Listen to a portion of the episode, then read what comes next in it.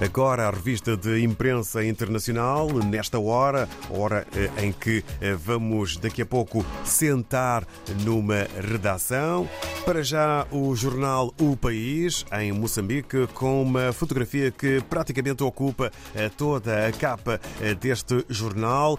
Grande embarcação. O título é Moçambique já exporta gás natural liquefeito. Não só está fotografada uma grande embarcação, mas como eh, três eh, embarcações eh, de grande dimensão.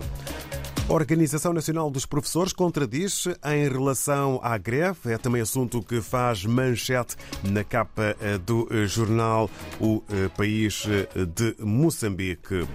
Em Angola temos também eh, o eh, Jornal do País, eh, com uma capa que apresenta a fotografia de mãos em grades na Huila, penitenciária do Lubango, com 847 presos a mais. Este é o tema, o título com letras garrafais. Ainda com destaque fotográfico, técnicos do Hospital de Catete acusados de desvio de medicamentos. Em Cabo Verde temos hoje a semana, apresenta os títulos Cabo Cabo Verde aponta retoma turística no Sal e Boa Vista e quer alargar a São Vicente. É uma indicação do Primeiro-Ministro. E sobre a TACV, a aeronave D4 CCI regressa com as cores da Cabo Verde Airlines para retomar os voos. Na Guiné-Bissau, a publicação democrata escreve em forma de título Polícia Judiciária fecha 40 farmácias eh, com licenças falsas. E a ativista denuncia a gravidade da situação dos direitos humanos no setor de Cacheu. É o segundo título eh, que é destacado eh, pela publicação O Democrata na Guiné-Bissau. No Brasil temos o jornal O Globo. Quando sai a nota, veja como funciona a correção do exame, que teve 26,7% de abstenções no primeiro dia. Neste domingo, estudantes fizeram prova de ciências Ciências Humanas, Linguagens e Redação. Letras Garrafais é para este título que tem a ver com a vida estudantil do Brasil. E no desporto, quem já está classificado para a Libertadores e Sul-Americana após a confirmação dos brasileiros, também para conhecer na capa do jornal Globo. Regressamos à África, sentamos hoje na companhia do Gil Vaz, na redação do Telanon, em São Tomé e Príncipe. Gil Vaz, muito bom dia, bem-vindo. Bom dia, David, e bom dia a todos os ouvintes da RDP África, São Tomé e Príncipe, esta segunda-feira, 14 de novembro do ano de 2022. Estamos com uma segunda-feira eh, cheia de chuva, eh, depois de um domingo com sol. Hoje, segunda-feira, chove bastante aqui em São Tomé e Príncipe. Vamos uh, aos destaques uh, desta segunda-feira do jornal Telenor. Hoje fazemos destaque eh, à política, com a tomada de posse do novo governo.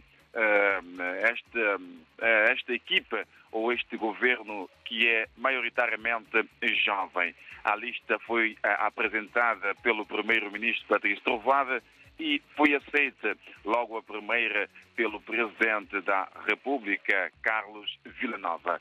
E este elenco governamentivo uh, toma posse hoje, uh, esta manhã, aqui em São Tomé e Príncipe, debaixo desta chuvada que temos nesta altura aqui em São Tomé e Príncipe.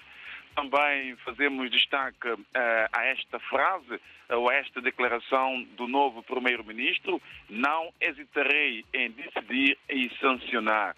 Esta é a determinação de Patrício Rovada, que foi manifestada logo na sua assunção do cargo do primeiro-ministro e chefe do governo eh, na última sexta-feira no salão do Palácio do Povo. Também temos aqui um artigo de opinião muito interessante do professor né, do Direito eh, Salustino eh, Andrade, onde ele questiona não seria melhor termos uma legislatura de cinco anos, que atualmente em São Tomé e Príncipe a legislatura eh, tem assim a duração de quatro anos. E ele faz assim a referência eh, a Cabo Verde, eh, apontando assim alguns pontos que justificam assim a sua tese na questão de ascendermos para cinco anos a duração da legislatura. E isto vem na onda da declaração da nova presidente da Assembleia Nacional, onde a mesma fala eh, numa revisão constitucional, mas de uma forma consensual, e ele aproveita nesse sentido para levar esta questão eh, à baila. É um artigo que podemos ler esta segunda-feira.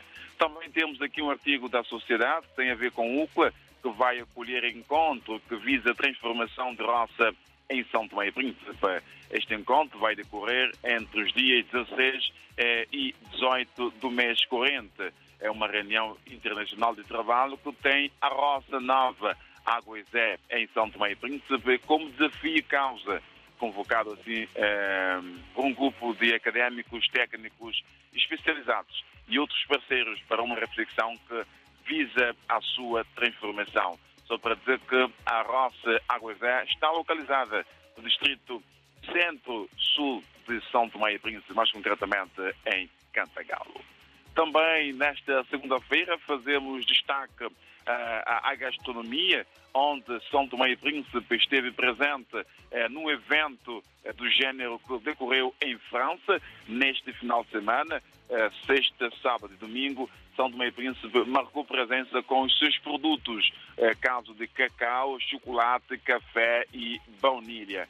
Um evento que merece realce da participação são tomense esta segunda-feira na capa do jornal Telanó. Também nesta segunda-feira fazemos destaque ao desporto eh, com o basquetebol, com o campeonato eh, da modalidade que decorre aqui eh, na capital de São Tomé, com oito equipas. E este final de semana tivemos mais quatro jogos, diga-se de passagem, jogos com um bom nível eh, dos nossos atletas que melhoraram eh, a performance em relação à primeira jornada. Também eh, temos outro destaque nesta segunda-feira que tem a ver com a questão também do basquetebol, onde o técnico da equipa de Conde, que na primeira jornada averbou uma goleada por 137 a 6,